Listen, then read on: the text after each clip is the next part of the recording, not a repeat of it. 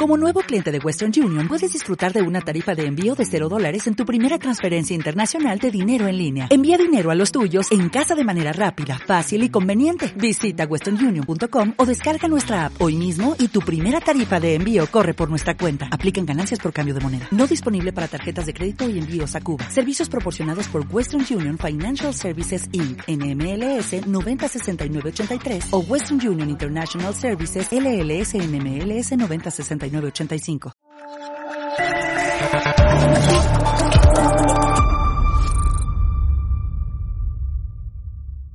Hola, muy buenos días. El cambio climático nos está matando. Esto no es solo una alerta que lanza Naciones Unidas, es una realidad ya.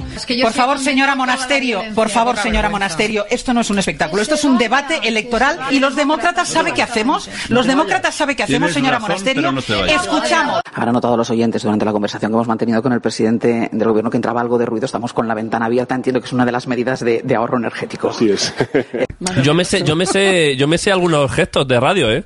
O sea, lo que es que claro, yo aquí quedo de que yo sé sobre Ignatius, cuando en realidad siempre a mí se me ha calificado aquí en la radio como la puta mierda. Tantas cosas que, que gracias a Dios están cambiando y que no son nada Vox, digamos. A mí el, el hombre tiazo ese que se llevaba no me gusta nada, no me pone nada, me cansa, me harta y me tiene hasta el coño como a muchas. O sea, yo creo que ya no queda ninguna duda de quién es Vox, de este partido neofascista y este partido de la ultraderecha. Negre es poco más que una sabandija y un analfabeto. ¿Debería Javier Negre estar en la cárcel? Que eres una mala persona y en este momento dejo para siempre Sí. de contestar a tus preguntas. Pero porque soy mala persona.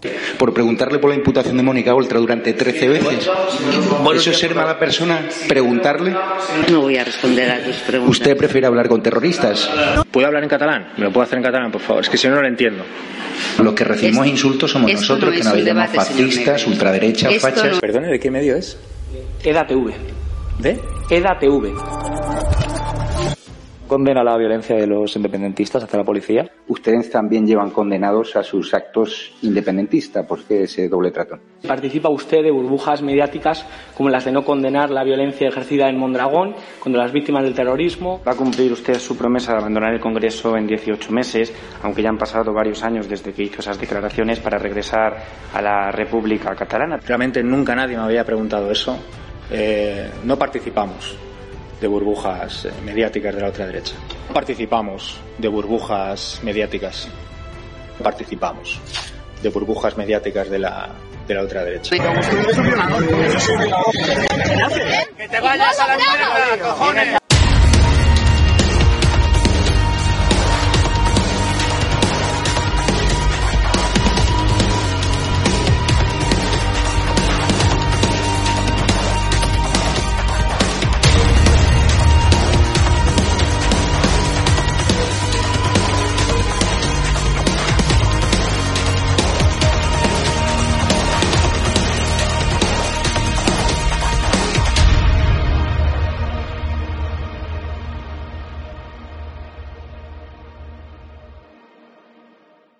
Estamos en historia de una época y hoy nos acompaña una persona para mí muy especial.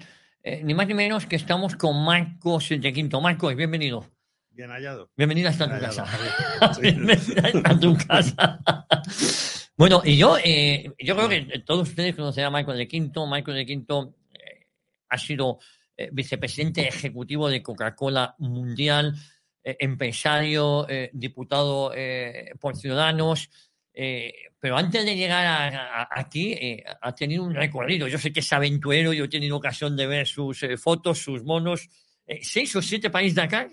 Seis. Seis países de acá. Los africanos. Eso. Eh, ¿Cómo llegas hasta aquí, Marcos? ¿Cómo, eh, primero, te vas a Estados Unidos?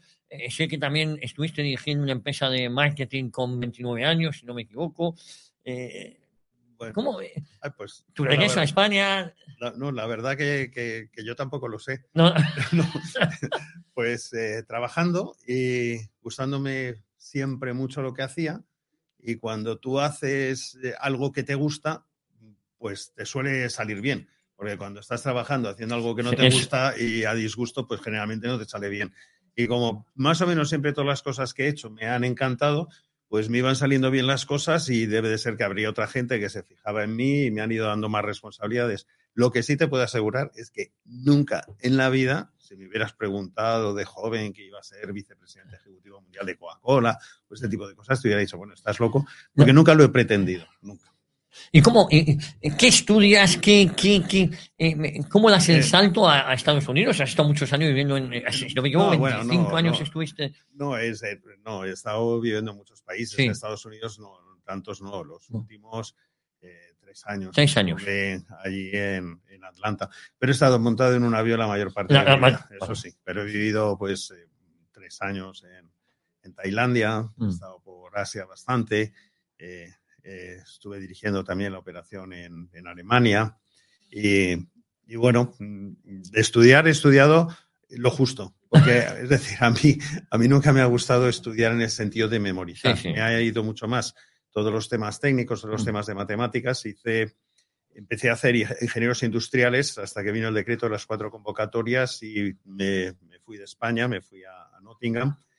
Y posteriormente, cuando volví a España, empecé en el CEU Económicas, Ujú. que en el CEU era hasta tercero y luego cuarto y quinto tuve que ir a la Complutense a hacer la especialidad. Mi especialidad fue en econometría. Mm. Pero a mí lo que me ha apasionado siempre han sido las matemáticas, porque eso no es de estudiar. Eso es, las entiendes y si las entiendes Bien. no tienes que hincar codos. Por ejemplo, para mí eh, carreras como, como la tuya de derecho y ese tipo de cosas, pues se me da fatal porque tener que memorizar cosas, no. Yo prefiero entender una fórmula y luego ya eh, fuera. No tengo que estudiar mucho, Mucho más. con eso. Oye, ¿y cómo es la vida de un ejecutivo como tú, de un español? Eh, ¿Cómo te veían? ¿Cómo llegas decir, porque siempre Ah, bueno. mm, los españoles nos tiramos tierra encima, ¿no? No, en una empresa americana, bueno, yo, por ejemplo, cuando he dirigido eh, Coca-Cola Alemania, pues, o sea, los alemanes decían, bueno, y este, y este tío que ni habla alemán y además habla el inglés con acento, ¿qué, qué pinta aquí? Pero bueno, nos fue bien. Y luego, lógicamente, cuando coges una posición así de una empresa, eh, muchos norteamericanos dicen, bueno, eh, ¿y qué hace este hombre aquí? Pero bueno, lo que se tienen que dar cuenta también los norteamericanos es que Coca-Cola, lo que importa Norteamérica dentro de Coca-Cola es relativamente poco, porque, por ejemplo, la rentabilidad que había en España era muy superior a la que podría haber en Estados Unidos.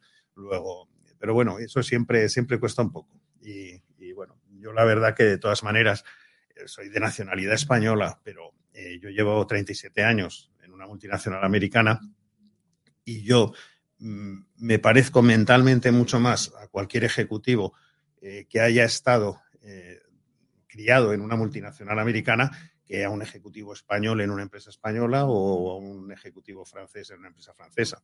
Decir, Eso es, eh, pero, pero diametralmente eh, opuesto. Eh, eh, eh, Marcos tiene una faceta, no sé si ustedes lo conocerán, muy aventurera. Eh, hemos hablado de seis eh, eh, Dakar eh, en África. eh, hemos hablado, eh, también te gustan las motos. Yo creo que es una Sí, faceta.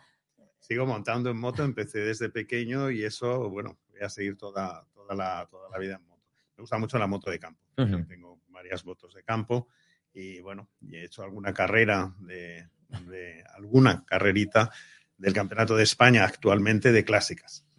Por- lo hago lógicamente con una moto clásica. Tengo en este caso una Osa Enduro de 1971, que ya tiene 51 años esa moto. Y, y yo no sé si es clásicas por la moto o por mí. porque O por- yo también- tú eres clásico también. yo también soy un poquito clásico. Tengo ya mi- mis añitos. Oye, por cierto, ya tenemos que salir. Yo tengo una, una BMW con Sidecar, ¿eh? Del año Sidecar. 49, me parece que es. Eh, Pero dices, tenemos que salir porque tú quieres No, ser no, el no, Sidecar y que te no, lleve yo. yo te- Oye, sería bueno porque nunca he montado en Sidecar, ¿eh? Llevo a mucha gente, pero nunca he montado en Sidecar. ¿Cómo se vive eh, una aventura de un Dakar? Porque tiene que ser muy emocionante también, ¿no? Tiene que ser complicado, ¿no? Sí, no, no, no, te, da, no te da tiempo. Realmente es, es- es meterte en un. Digo en los antiguos, Sí, o sea, los, sí. los No, no. africanos, donde tenías que dormir un saco de dormir en el desierto, porque actualmente ahora en, Sud- en- en Sudarabia, pues en, en Arabia, eh, pues lo que están haciendo en- es, es como una especie de margarita, donde siempre vuelves al mismo campamento y tienes ahí tus duchas y tal. Y bueno, tú eh, te levantas un día normal, te levantas a muy temprano, todavía de noche, a las 4 o las 5 de la madrugada, tu coche de camión de asistencia se ha marchado, te ha dejado un papelito en el parabrisas diciendo hemos podido reparar esto, esto, pero estas otras cosas no las hemos podido reparar. Luego ir con cuidado para que no se rompa el coche por la mitad del camino. Te montas ahí, haces un enlace y ya eh, sales a la carrera. Ah, pues en invierno hace muchísimo frío. Eh, luego cuando ya bajas un poquito hacia la, hacia la zona de, de, de, Mali, cuando ya estás en la zona de Senegal, pues hace más calor, en la parte de Mauritania ya de sur. Eh, y, y, bueno, te pasas horas y horas y horas eh, ahí dando tumbos eh, y si no tienes muchos problemas mecánicos, llegas al final, al cabo de unas 10 horas o lo que sea, pues llegas al, al campamento, te sacan los mecánicos casi tirándote de los sobacos, te meten, te meten el compresor de aire y te lo pasan por la cabeza y por el cuerpo para sacarte todo el polvo que llevas dentro, es una, como una ducha, una ducha de aire. Y, y bueno, si tienes suerte, pues te duchas. Nosotros, en todo caso, siempre llevamos en unas bolsitas, llevábamos en unas bolsitas de estas de congelar, unos calzoncillos, unos calcetines y una Bueno. camiseta, le sacas el aire y te cambias siempre todos los días, independientemente Del polvo. de que haya, haya tocado duchar, no haya tocado. Comes lo que puedes y te vas a dormir lo más pronto que puedas porque al día siguiente pues vuelves a la misma rutina. Sí. Y eso es, eso es el- este es el día. Oye, Marcos, eh, ¿con qué te quedas? Eh, ¿Qué es más duro, el mundo de la política o el mundo de la empresa?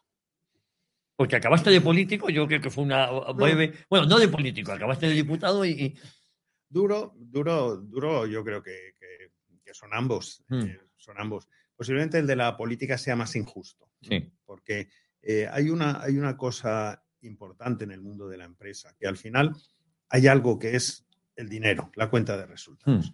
Entonces, eh, desde ese punto de vista, pues oye, hay algo mesurable. Es decir, si uno lo hace bien, tiene una buena cuenta de resultados y tal, y si alguien lo hace mal, oye, pues, pues no da dinero. Pero el mundo de la política es eh, un poquito eh, distinto. Ahí puede haber gente pues muy valiosa que podría dar votos, sin embargo, se les corta el cuello y otros que a lo mejor la cuenta de resultados de votos no funciona, pues bueno, pues de repente van hacia arriba. Entonces, yo creo que hay muchísima más, eh, más seriedad eh, o, o más neutralidad eh, dentro de lo que es un, un baremo dentro del mundo de la empresa que, que- que en el mundo de la política. Fíjate, eh, algunos diputados, amigos, eh, nos han visto juntos, o, o ya sabes que aquí las noticias vuelan, eh, me preguntaban, oye, Marcos no le conozco mucho, pero en su poca estancia en el Parlamento ha sido de los diputados a los que más he admirado. Es decir, eso te lo digo, mm, eh, y, y ha sido un denominador común con los políticos con los que he podido charlar, que todos me han hablado muy bien de ti. No, pues nada, pues, pues me alegro.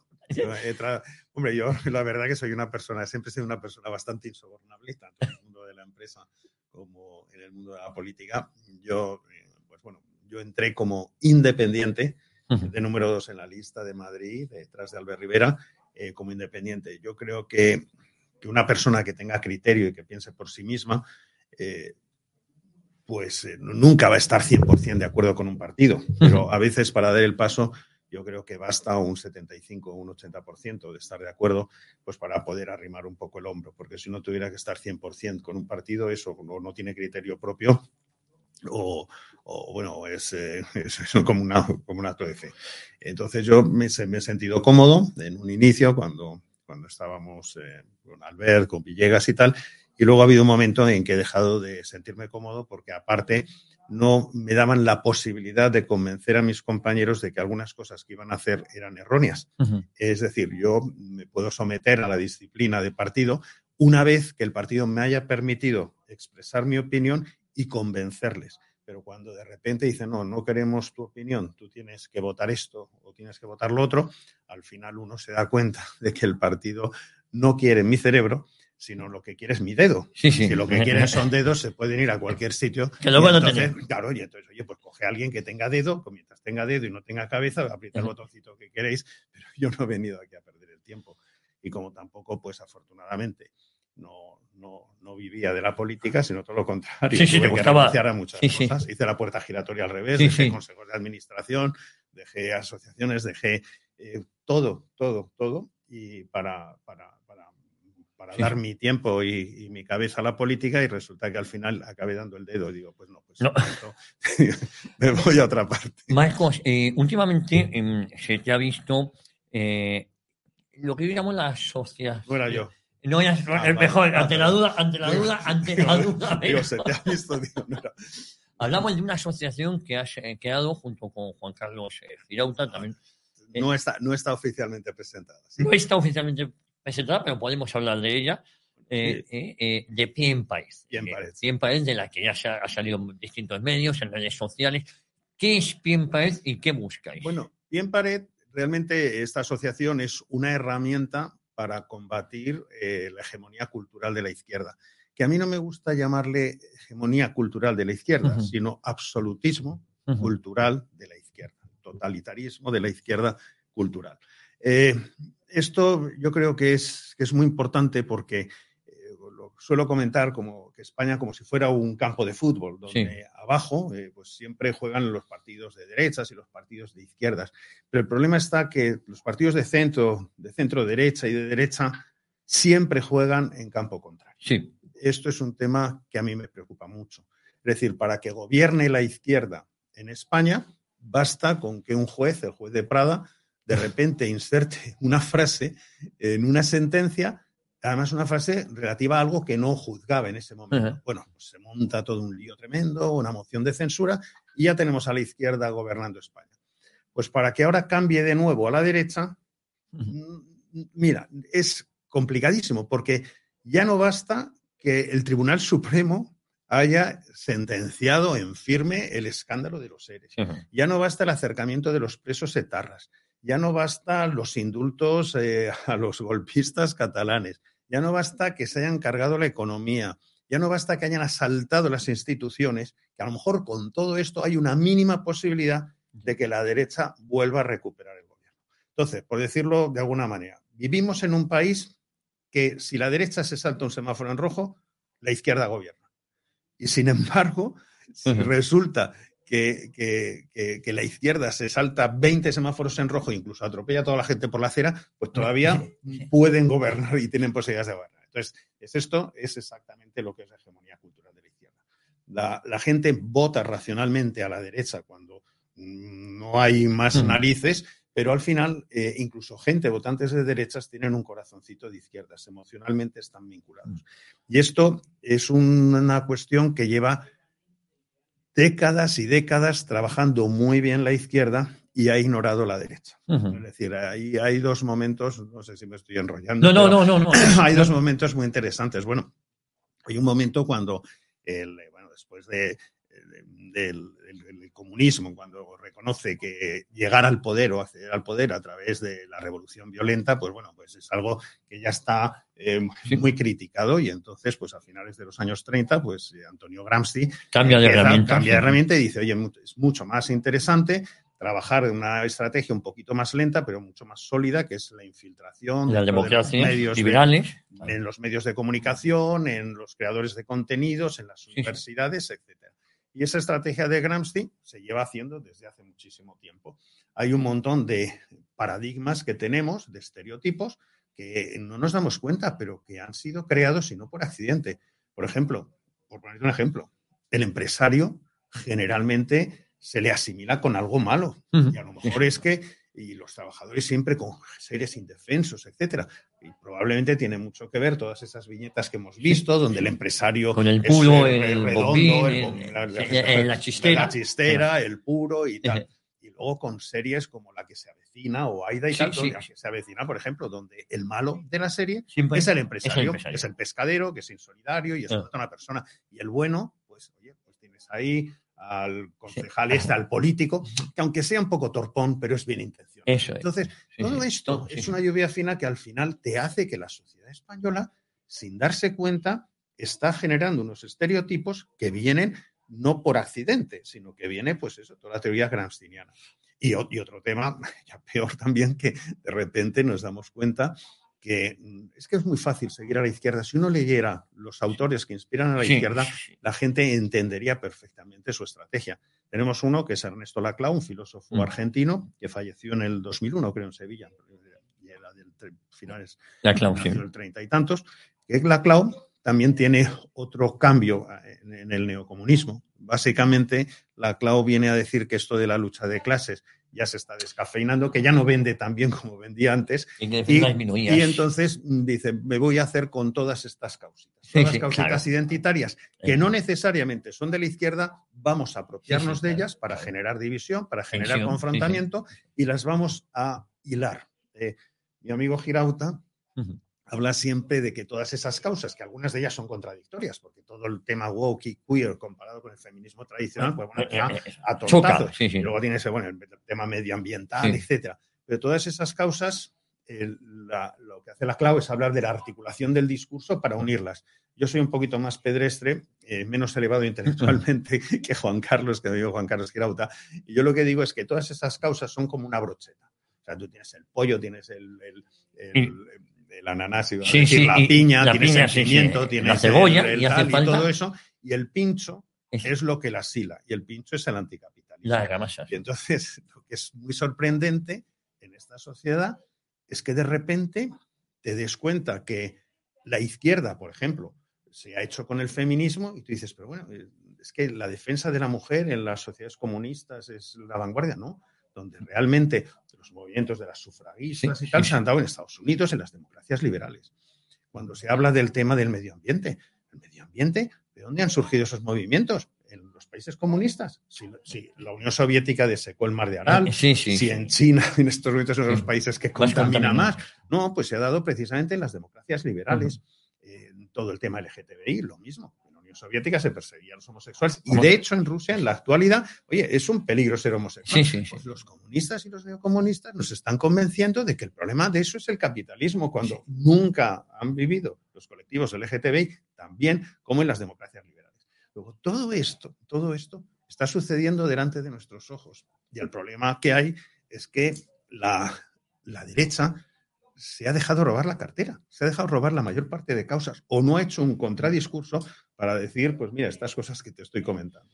Luego la asociación Pie en Pared, básicamente, me enrolla un poco, No, no, no, no, simplemente es- lo que trata queríamos- de hacer es elaborar ese contradiscurso y no quedarnos en el ejercicio académico de un think tank que elabore ese contradiscurso Sí. para cada una de estas verticales, No. sino que además queremos, a partir de ello, generar contenidos para poder tener un impacto en la sociedad, para poder realmente cambiar eh, esa, ese total, totalitarismo cultural que se da, por desgracia, no solo en la sociedad española, se está dando en Hispanoamérica y más preocupantemente en, en Norteamérica. En, en el asunto en Hispanoamérica eh, van cayendo piezas del puzzle y, y estamos asistiendo a una bolivarización casi generada del, del continente. ¿no? Sí, absolutamente. Eh, también lo que es muy interesante es ver que el patrón se va repitiendo. País por país se va repitiendo. Ahí de repente, pues eh, todos estos movimientos identitarios están ahí primero para destruir lo que es la imagen de, de país. Ahí tenemos movimientos mapuches Sí, y sí. todo en Argentina. Ahora te comentaré algo ahí al respecto. Luego también tienes una- un, un reto a la constitución, es decir, las constituciones como hacían en Chile, pero la constitución es pinochetista. Claro. ¿eh? Venía de Lagos, Sí, sí. tal, pero bueno, ese reto, el, el tema de la captura de lo que es el poder judicial en cada uno. Entonces, vas viendo que los pasos que se van produciendo son muy similares, similares. son muy similares también a lo que aquí de alguna manera ves. Hay una cosa que, que- que me interesa y te lo comentaba por, porque lo que es muy importante que la gente entienda es que el comunismo sigue igual de vigente que siempre. Simplemente se modifica. Se modifica, pero su objetivo, su objetivo de captura del poder eh, sigue siendo el mismo. El cómo lo está haciendo es de manera distinta. Por ejemplo, el comunismo tradicional siempre hablaba de la creación del hombre nuevo. el hombre nuevo no es nada más que crear un hombre al servicio del Estado y no el Estado al servicio de la persona. Lógicamente, que eso es lo que era la democracia liberal norteamericana. El Estado al servicio de las personas. Bueno, el comunismo es la persona al servicio del Estado. Para poder manipular a una persona, para ponerla al servicio del Estado, lo más importante que siempre ha hecho el comunismo, pero hizo en la época de Mao Zedong, con Pol, con Pol. Pot, con tal en Camboya y tal, es en estos momentos quitarle referencias a la persona. ¿Y cuáles son las referencias de un individuo? Pues generalmente tienes como referencias eh, la familia, la religión, la patria, la cultura. Y les vas desnudando al individuo. Entonces, tú vas quitando esto. Mm. Cuando te empiezas a ver, por ejemplo, eh, de repente dices, bueno, esto es que parece como una cosa de, de, de, de, Pol Pot, de Mao Zedong, de la revolución cultural, etcétera. Cuando dices, vamos, vamos a ver España en la actualidad, de repente ves, bueno, cuando empiezan a ver cosas inmediatamente que habla como la ministra Celá, que los niños no son de los padres, que empiezas a decir que los niños pueden tomar decisiones siendo menores de determinadas cosas que no deberían de, de tomarlo dentro de lo que es el núcleo de familia. Es como empezar a desgarrar las familias. También a descafeinar la, esa idea de, de familia, o sea, de, la- no, es, no, es, que no es nada importante, etcétera. Pasas a la religión, lo mismo. Pero no es que haya ya un ataque a la religión, sino hay un descafeinamiento de la religión. O sea, pues eh, profesar una religión es lo mismo en España, con toda nuestra tradición judeocristiana, pues lo mismo ser testigo de Jehová, que Ramakrishna. Bueno, es como, como pertenecer a un equipo de Sí, fútbol. sí. No tiene esa. Sí. Empiezas a desvirtuar todo lo que es ese significado. Cuando vas al tema de la patria, y esto sí que es muy curioso, eh, la manera de cargarse eh, el sentimiento de patria es generando subpatrias. O sea, entonces, esos, esos neonacionalismos, eh, estos nacionalismos inventados, que digo yo, como diría José Mota, pero esto es inventado, ¿eh? todo esto se está haciendo no porque el neocomunismo le gusten los nacionalismos, sino No, no. utiliza instrumentalmente esos nacionalismos en tanto se pueda cargar la idea de nacionalismo nación. superior. Eso es. Pero una vez que consiguieran su objetivo, pasan a cuchillo a todos los sí. nacionalistas de aquí, a los mapuches y a los que sean. ¿sabes? Es así- que es así. Sí. Y luego ya posteriormente, pues a todos los temas y referencias que uno pueda tener a la cultura. Y ya te vas a cargar todas esas señas de identidad, porque además son cosas que unen a la gente y que unen a la gente transversalmente. Bueno, por ejemplo, los toros. Pero si los toros, hemos visto al Che Guevara en las ventas, hemos visto a Carrillo, vamos a decir. Federico García Lorca, Rafael Alberti, miembro Sí, del. Partido Comunista. Mejía, Es que, Sánchez por eso, Mejía, entonces, sí, to- to- todo eso, pero no, pero hay que cargarse porque son señas culturales Claro. que unen a la gente y cuando tú estás para el enfrentamiento. Pues si te das cuenta, la estrategia es exactamente la misma, cambian las formas. Pero en el fondo dices, es que es facilísimo verlo y identificarlo. Sí, fíjate, eh, tú que has vivido en muchos eh, países del mundo, eh, ¿España es diferente para lo bueno y para lo malo? España es mejor, mejor que mm, la mayor parte de todos los países, pero por millones de razones. El tema es que la gente, eh, determinada gente, está empeñada en hacernos creer que es peor. Por poner un ejemplo, España es uno de los países donde se respeta más a la mujer del mundo. Yo he vivido en Alemania, he vivido en países escandinavos, donde se respeta más a la mujer del mundo. En los rankings de cuáles son los países más seguros para viajar solo a una mujer, no sé si España está el segundo, el tercero, lo que sea. Es espectacular. Pero mm, estas Irenes Monteros y tal, en vez de hacer un reconocimiento público a los hombres españoles, decir, oye, gracias, ¿dónde estamos en España? sí. Y se debe a la cultura española, lo que hace es generarnos como una especie de complejo de culpabilidad por haber nacido hombres. Sí. Y entonces dices, pero bueno, pero si España es un buen país, como te lo vas a cargar es precisamente gente que no tiene esa cultura española y que entran aquí eh, a Sí, barra libre sin que haya ningún control, que de repente cambien lo que son las normas en España. En los pueblos, bueno, y no tanto en los pueblos, yo iba mucho a Cuenca, capital y tal, la gente podía salir de casa y dejar las puertas de la casa abiertas. Y no había delincuencia. Aquí había delincuencia, bueno, oye, pues que tenías que te podían robar la cartera en el rastro. Pero cuando estamos viendo eh, violencias importadas, machetazos y tal, dices, bueno, es que estamos cambiando nuestro país a peor. Estamos- no cogiendo lo mejor, sino cogiendo lo peor, lo peor de Honduras, lo peor de, Sí, sí. de- de- De de Guatemala, Salvador, lo, peor de, del Magreb, lo peor del centro de África, que me lo Sí, conozco muy bien. Pues aquí vamos a coger lo peor. Bueno, y ahora el fondo es decir, bueno, tiene que haber inmigración, por supuesto, y necesitamos la inmigración, pero una inmigración que decidamos nosotros, claro. la que decíamos nosotros, qué gente es la que queremos incorporar, no la que deciden las mafias. Porque además es que se hacen dinero con esto. o sea, esto es de verdad es divertidísimo, porque las mafias cobran para, para enviarte a España. Te cogen, te ponen la gasolina suficiente para que llegues a aguas internacionales, llaman al Uber del Open Arms. eh, Eso. Uber, que mañana mandamos un tío recoger. y tal. Y qué curioso que mira, con lo grande que es el Mediterráneo, es que siempre los encuentran y ya lo tienen, porque es así, ya hacen la, la siguiente claro, parte del claro, trayecto. Y todo va incluido en el precio que paga esta pobre gente. Y, y dices, bueno, pues ¿para qué no lo cobramos nosotros ese dinero? Si ya puestos a que van a pagar 2.000, 3.000 euros por un viaje, que lo cobre directamente el, El Ministerio Estado de y Exteriores. está, sí, sí, Puestos, si es que se está vendiendo esto. Pero bueno. Oye, Michael, y el modelo autonómico, no sé si tú lo has visto en otros países, eh, porque en España tuvimos que ser diferentes, ni siquiera una república federal, ni siquiera había que inventarse el Estado autonómico. que a 40 años vista eh, podríamos calificar, no sé qué opinión, como un fracaso dado los resultados que hemos tenido, ¿no? Y, y la insolidaridad entre comunidades autónomas. Eh, hay comunidades que prefieren echar el agua al mar antes de dársela al vecino. Un modelo eh, sanitario y educativo eh, también, eh, dependiendo de dónde viva, nazca, si muere, eh, pagas también eh, impuestos diferentes. Al final, eh, eso de... Es que está, está mal entendido. Yo creo, eh, primero, mm, la descentralización eh, en determinadas cosas puede tener su sentido. Pero pasa que aquí se ha hecho un ejercicio de no descentralización, se ha hecho un ejercicio de recentralización, porque todos los que hablan de descentralización luego a nivel autonómico están más Eh, centralizados que- que nunca, que- eh, son eso- jacobinos, eso- absolutamente. sí, sí, sí. Entonces dices, bueno, vamos a, vamos a ver esto, qué es lo que ha sucedido, porque en vez de descentralizar y acercar a la ciudadanía determinados servicios, lo que estás haciendo es simplemente desmembrar el Estado con unos reinos centraliza- centralizadísimos de eh, taifas y tal.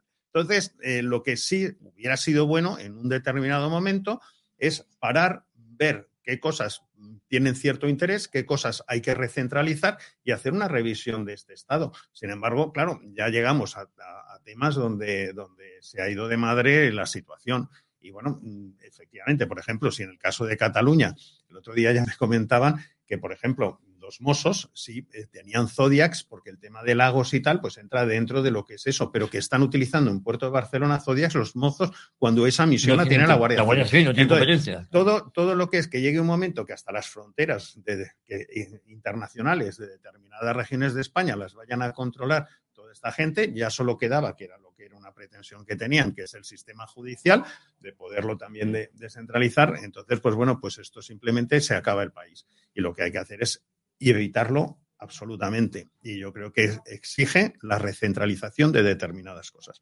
La Constitución no era mala de, de por sí, lo que pasa que cuando el Estado central hace dejación de funciones, como puede ser, pues, eh, la- in- intervenir en los temas de enseñanza, porque... Temas eh, lingüísticos hay- también. sí, porque efectivamente eso tiene la alta inspección del Estado temas educativos, pues es una herramienta que la Constitución da y que tiene el gobierno. Ahora, si el gobierno hace dejación, pues estamos donde estamos. Entonces, yo no sé qué, hasta qué punto pues, hay un problema de la Constitución o hay un pro- problema de cómo se está utilizando o cómo se está haciendo dejación de herramientas que tiene la Constitución, porque es parte de la agenda pues, de este señor que tenemos ahí para mantenerse en el poder. Y lo que sí es que también hay una estructura de autonomías que posiblemente pues no, no, no, no tiene mucho, mucho sentido. O sea, es en La Rioja, yo no sé si hay más gente casi en el Parlamento de La Rioja Que- La Rioja, que en La. Rioja, o Sí, sí. Murcia o tal, y este tipo de cosas, pues lógicamente no, no, posiblemente no se haya hecho de la manera más inteligente y, y habría que verlo. Pero es que todo ha sido Castilla, Mm. Castilla la Nueva y Castilla la Vieja. Y bueno, ¿y por qué Santander está eh, Relajado eh, y- relajado? Pero bueno, en fin, y cabe fíjate, darle una vuelta. eh, Marcos, eh, Giscard d'Estaing en un una visita que hizo a España en el año 79 y cuando le Pero explicaron... era un sinvergüenza este hombre. Un sinvergüenza El de los diamantes, Sí, ¿no? sí, y tal, sí, eso. sí, sí. Odiaba España. Odiaba. España. Menos mal que cuando salió él, el- la, la lucha antiterrorista se enmendó en Claro, Francia, es que hay que recordar era- cómo, eh, por ejemplo, fue una vergüenza que España devolviera armas a- o, o en un gesto por la ayuda recibida. Bueno, yo creo que ETA no hubiese llegado tan lejos sin el apoyo francés. Eh, pero bueno, independientemente, Giscard d'Estaing llega a España, un anti-español declarado, un enemigo de este país, en el año 79. Y cuando le están explicando el modelo autonómico, él no da crédito, porque dice, "Bueno, ni en Francia hemos llegado tan lejos con los cantones, no, no, es un modelo insostenible. Y esto lo decía Giscard Sí, d'Estaing. sí, ¿eh? no, es que es un modelo centralista el, el francés, absolutamente. Y les contábamos el modelo español y decía, esto no sé ustedes cómo lo van a acabar gestionando. Marcos, la lengua en España está siendo utilizada eh, no para entendernos, sino para dividirnos. Sí, absolutamente, absolutamente. Hay un interés especial en utilizar la lengua para dividir a los españoles en españoles de primera y de segunda categoría.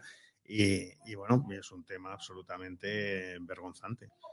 Eh, Y además eh, va contra todos los temas de libre mercado, porque también se está utilizando precisamente para ejercer un proteccionismo laboral en determinadas regiones, donde tú tienes que hablar eh, determinada lengua si quieres, por ejemplo, ser neurocirujano allí. A mí lo único que me... La única parte positiva que esto tiene es que estos que están tratando de generar que hay el neurocirujano especialista, si no habla eh, mallorquín, eh, no puede trabajar, que un día tengan un problema y les tengan que operar esos, que no se me vayan luego a la privada y que un médico que, que, a lo mejor hable solo inglés o solo chino les vaya a operar. No, esos, esos que ellos eligen para la gente, que sean los que realmente luego les atiendan.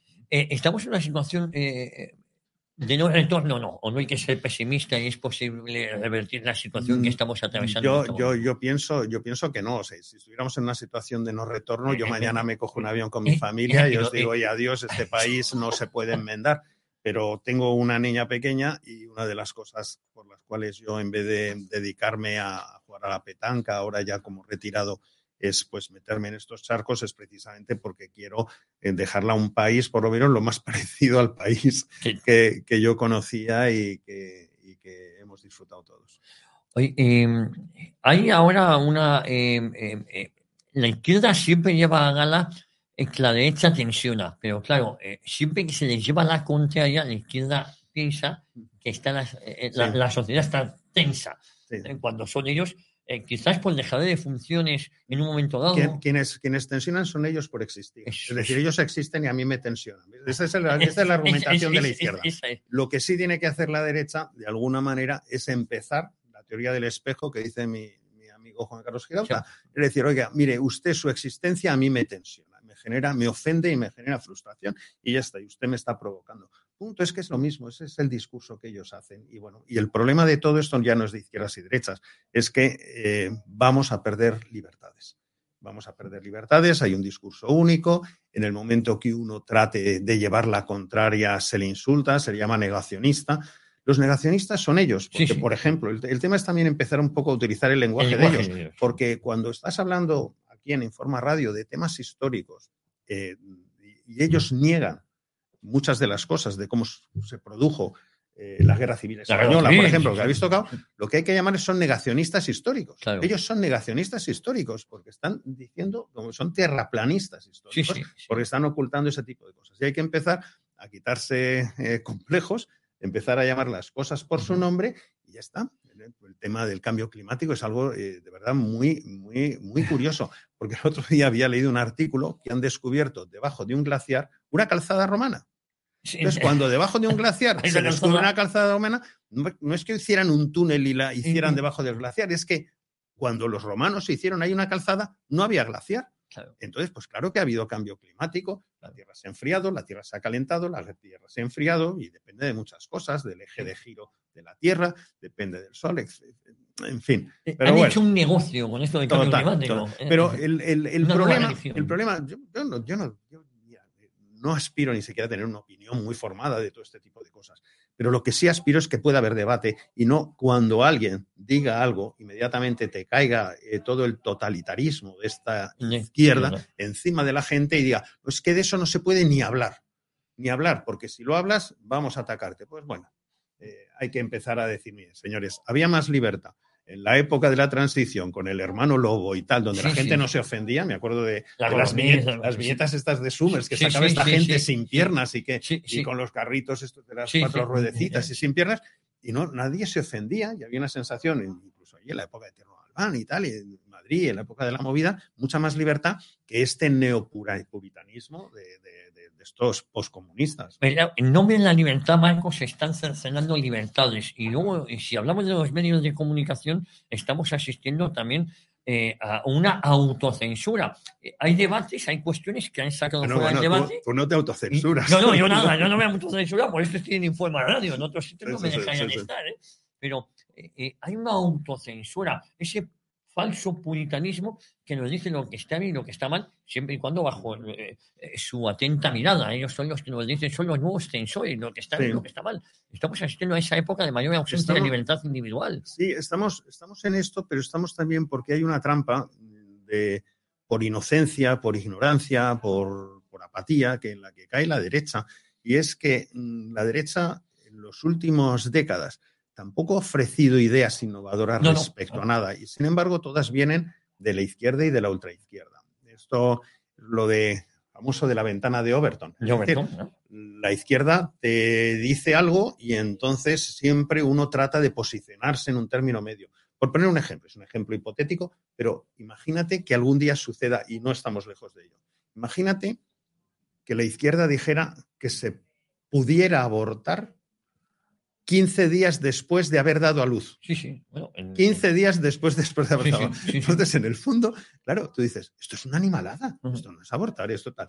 Y entonces la reacción de la derecha es, pero eso es una barbaridad. Entonces negocian y dicen, bueno, que se puede abortar siete u ocho meses antes. Sí, sí. Entonces, claro, es simplemente te van llevando a la exageración Luego bajas. y entonces tú bajas. Y así han ido llevando, y así es como han ido consiguiendo la hegemonía cultural de la izquierda. Pero lo que le falta a la derecha es ser un poquito más eh, inteligente en ese sentido. Si a mí la izquierda me dijera que se pudiera, hipotéticamente, Sí. de nuevo, abortar 15 días después del parto, yo le diría, ¿y por qué no seis años después? Con el niño de seis años, tú ya luego te lo claro. piensas y dices, bueno, pues ahora. No, porque, me molesta- porque al final, al final hay que, Sí, sí. hay que decir, mira, yo como en el MUS, yo apuesto más. Yo lo- las tuyas y cinco, Cinco más, porque simplemente para llevarles al absurdo. Pero es en lo que estamos. Estamos metidos en esta, en, en esta cosa walk y en estos disparates. Y me acuerdo cuando era, creo, Viviana Aido, cuando dijo lo de miembra. Sí, sí. Es que decir, o sea, fue. y ahora nos, se ha normalizado, Nos ¿no? tronchábamos todos, todo el mundo se tronchaba. Pues mira que eso fue antes de ayer y ma- mira las burradas Bueno, que se eh, están ah. comentando ahora y ya lo hemos normalizado, porque ese rodillo hace que al final se normalicen las cosas. Por lo cual hay que poner pie en pared. Eh, hay una ministra que habló de niños, niñas y niñes. Y además, diciendo una aberración que un- una niña, niño o niña podía mantener relaciones sexuales con un adulto si el niño, niña o niña lo consentía. Estamos llegando eh, a situaciones eh, aberrantes, yo me atrevería a decir, ¿no? Y sobre todo, sacando del debate, eh, nos obligan a aceptar, nos obligan, o eso intentan aceptar unas verdades éticas eh, que es todo lo contrario, ¿no? Sí, pero hay, un, hay un tema que es muy importante que es la dominación del lenguaje. Cuando, cuando al final la derecha incluso asume el lenguaje que está proponiendo Sí. la izquierda, de alguna manera eh, es eh, darles, darles una, una victoria. Y, y fíjate que todo esto del lenguaje, eh, de- de- ¿cómo se dice? El lenguaje Sí, el, el- el- el- desdoblado, sí, desdoblado, sí. eh, solo se desdobla, solo se desdobla para, para determinadas cosas. O sea, cuando se habla de ladrones, no dicen ladrones y ladronas. Cuando se dice de violadores, no, No. violadores y violadoras. No, no, Cuando claro. se dice, es decir, todo, todo lo que puede ser negativo se eh, adjudica va- se, adjudica, se adjudica al hombre. Entonces, bueno, eh, es todo, todo un, un gran despropósito y lo que sí requiere es el esfuerzo eh, por parte de, de la gente sensata. eh, Primero, no de indignarse, que a veces eso es lo que piensan. Yo creo que hay que chotearse antes que indignarse, Sí, sí. porque la indignación es lo que ellos buscan, esa polarización, ese enfrentamiento. Pero yo creo que conviene mucho eh, reírse de- de- de ellos. Es decir, yo había una proposición no de ley que yo quería hacer cuando estaba de portavoz económico del Grupo Ciudadanos en el Parlamento, que era mm, decir, una proposición de, no de ley, no es vinculante, es un- una recomendación al gobierno, y en ellas es decir, eh, como funciona tan bien todo el tema de la ocupación, ¿por qué no lo extendemos a los vehículos? Es decir, si a mí me roban la autocaravana, eh, en el fondo es una ocupación, no es claro, un robo. sí, sí, es- Y hay gente que duerme en la ranchera. Hay un colchón Sí, sí. inflable y duerme en la ranchera. Incluso hay gente que duerme en el coche. Luego vamos a aplicar la misma legislación que se está aplicando a, a la ocupación de inmuebles a los coches, ocupación de coches. Por lo cual, si te roban el coche, es una ocupación y no puedes recuperarlo aunque lo veas delante de tu casa aparcado. Y además tienes que seguir pagándole el seguro y la gasolina, ¿eh? porque no se la puedes cortar. ¿vale? Entonces, hagamos lo mismo. Aquí lo que hay que hacer con la izquierda es decir, seguir su razonamiento y llevarlas absolutamente a, lo absurdo, a lo absurdo de, de- de- de toda esta gente. Porque al final es la única manera de conectar con la población y que la población diga, pero si es cierto, si es que estos son unos chorras. Y eso es lo peor que les puede pasar. No hay que tomárselos en serio, son unos chorras. El problema es que el país esté secuestrado por estos chorras indocumentados. Eh, eh, Marcos, la ley de memoria histórica y democrática, otra vuelta de tuerca, posiblemente para limpiar el pasado del terror, odio y crimen de la izquierda, porque hay que recordar que las siglas históricas de la izquierda española eh, tiene mucho por lo que pedir perdón, ¿no? Sí, pero eh, no te vayas eh, tan cerca. Es decir, eh, en estos momentos se está planteando que la historia que se imparta a los niños arranque más o menos en 1808. Que quiere decir es cuando está Fernando VII, cuando empieza el declive del imperio, cuando empiezan todos los temas y donde tienes una lectura decadente de lo que es España. Y esto me lo comentó una persona muy cercana a mí, de, de la academia, y me dice que había estado hablando con gente que se está encargando de todo este proyecto y que les decían, es que si les enseñamos toda la época de oro, si les enseñamos los reyes católicos, si les enseñamos del imperio, dices que los niños se nos vuelven de derechas. Esto, esto es lo que subyace. Eh, quieren enseñar que nadie se sienta orgulloso de este país, de lo que ha hecho este país. Hay un tema muy curioso. Los reyes católicos, los reyes católicos, la, la, legislación que hicieron los reyes católicos de protección a los indígenas, los indígenas eran ciudadanos españoles y la, y, y la autorización de los matrimonios mixtos. En época de los reyes católicos se aprobaron los matrimonios mixtos en la corona española. En el caso de Estados Unidos, hasta 1964, o sea, en 1964 hay una ley eh, federal que impide, impide, que estados todavía tengan leyes que estaban impidiendo matrimonios mixtos. 1964. Entonces dice, bueno, si estábamos mucho más avanzados nosotros en la época de los Reyes Católicos que Estados Unidos en 1900. Hay que sentirse muy orgulloso de todo esto y hay que enseñárselo a los niños. No hay que enseñarles el pesimismo ni hay que enseñarles que este es un país de tal. No, pues este fue un país muy grande y tienen las posibilidades de volver a ser un país grande. Y si tú lo que quieres es tener a los niños con un complejo de culpa por ser españoles, por ser eh, varones y por ser españoles y por ser tal, dice, váyase usted a paseo porque aquí es muy importante. Pero fíjate, Michael, lo que dices se entronca mucho con lo que en España fue el movimiento regeneracionista de 1898, eh, cuando eh, eh, consideraban algunos intelectuales eh, que eh, el siglo XIX ha sido, había sido un fracaso y que había que regenerar todo.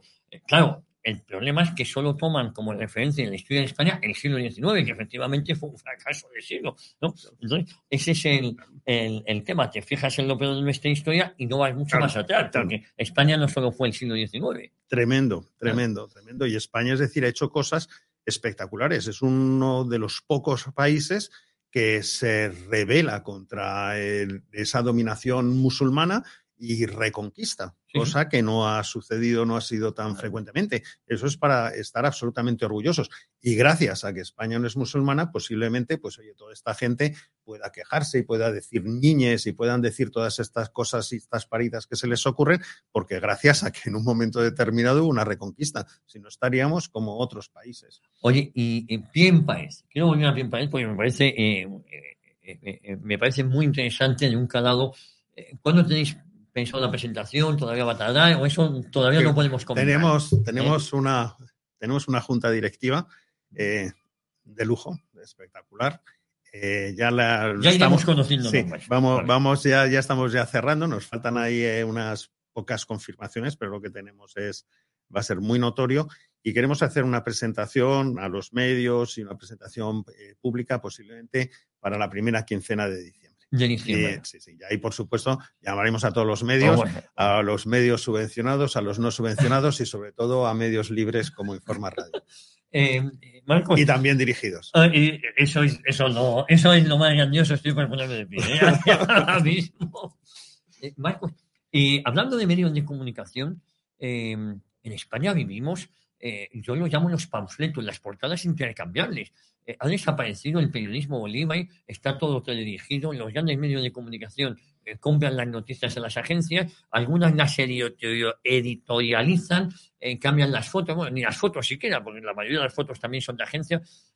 ha desaparecido lo que se llamaba el cuarto poder. Es posible que ese cuarto poder que había nacido para fiscalizar al poder, el poder se da cuenta y acaba comprando al cuarto poder. Sí, bueno, ha habido un tema innegable, que es que tenemos el, el problema de, de, que, bueno, ha habido la, la economía no ha ido adecuadamente bien, hemos conseguido eh, que se redujeran los presupuestos publicitarios, que son los que daban independencia de alguna manera a los medios. Los medios han tenido que recurrir a ayudas, a subvenciones, etcétera. Entonces tienes por un lado los medios públicos, que están realmente pues, al servicio del poder, y luego los medios que supuestamente eran independientes, pero que tienen que vivir también del poder, por lo cual, pues lógicamente, eh, no digo ya que oculten algunas noticias, pero pasan de puntillas por determinadas y, sin embargo, aquellas noticias que refuerzan el discurso del poder, pues dan mucho más bombo y aquellas que van contra el discurso del poder, pues entonces, oye, las, las, las mantienen bajo, bajo la alfombra. Entonces, eh, pues temas como Informa Radio y como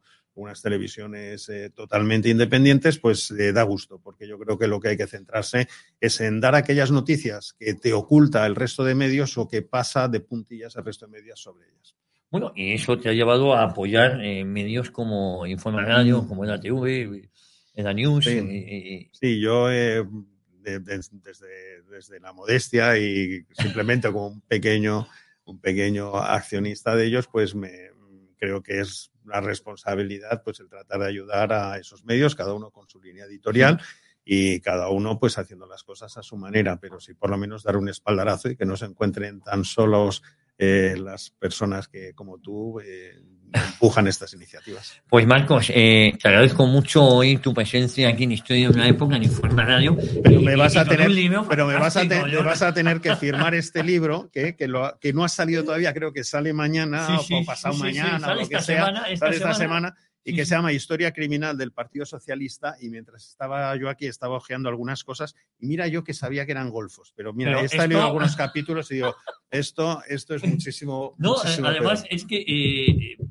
en este libro, eh, la conclusión que saco, Marcos, es que en el 78 fuimos tremendamente generosos permitiendo que estas organizaciones se reintegraran a la vida civil y política sin haber reconocido sus pecados. E-, esa es la conclusión que saco de este libro. Es una visión muy personal, pero una vez que lo leas, me lo Perfecto.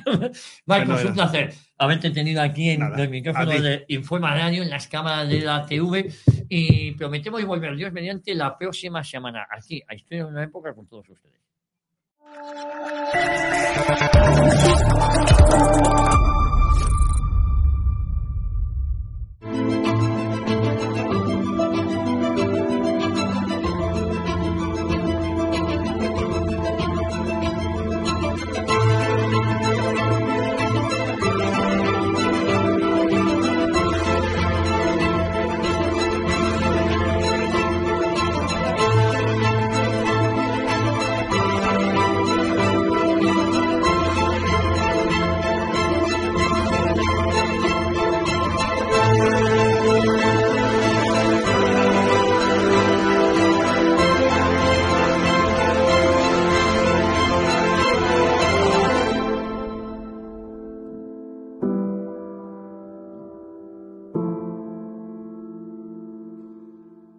Como nuevo cliente de Western Union, puedes disfrutar de una tarifa de envío de 0 dólares en tu primera transferencia internacional de dinero en línea. Envía dinero a los tuyos en casa de manera rápida, fácil y conveniente. Visita westernunion.com o descarga nuestra app hoy mismo y tu primera tarifa de envío corre por nuestra cuenta. Aplican ganancias por cambio de moneda. No disponible para tarjetas de crédito y envíos a Cuba. Servicios proporcionados por Western Union Financial Services Inc. NMLS 906983 o Western Union International Services LLS NMLS 9069 85